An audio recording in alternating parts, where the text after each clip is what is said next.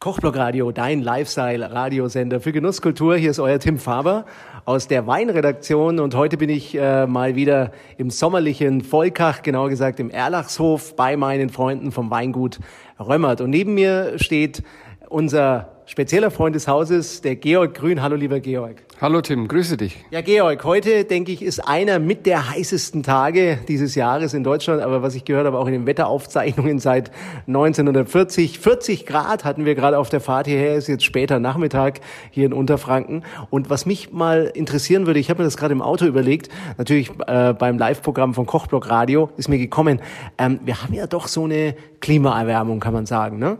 Ja, also das stimmt. Wenn man heute rausgeht oder die letzten Tage draußen war, kann man das so sagen. Und für euch als Winzer hat das, denke ich, massive Auswirkungen, denn das Wetter ist ja eigentlich ein Hauptparameter, wenn es um äh, Wein geht, ja, und guten Wein zu produzieren. Das ist ein äh, Bestandteil, würde ich sagen, vom Terroir. Was hat das für euch an Bedeutung, das Thema Klimaveränderung und auch Erwärmung? Also gut, man braucht natürlich die passenden Rebsorten dazu und wir haben jetzt in den letzten Jahren, kann man schon sagen, gesehen, welche Rebsorten damit gut umgehen. Zum Beispiel der Silvaner, der ist perfekt für solche Temperaturen und der kann auch gut damit umgehen. Das zeigen jetzt letztes Jahr die 2018er Weine, wo es ja noch heißer war über längere Zeit. Und da war der Silvaner eigentlich der Trendsetter.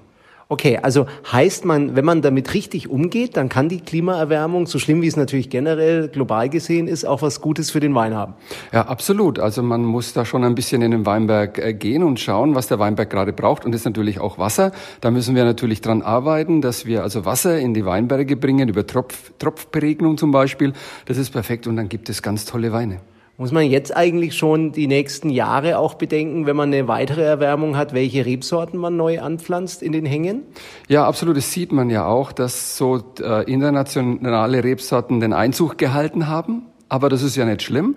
Das heißt ja nicht, dass wir unsere traditionellen äh, Rebsorten vernachlässigen.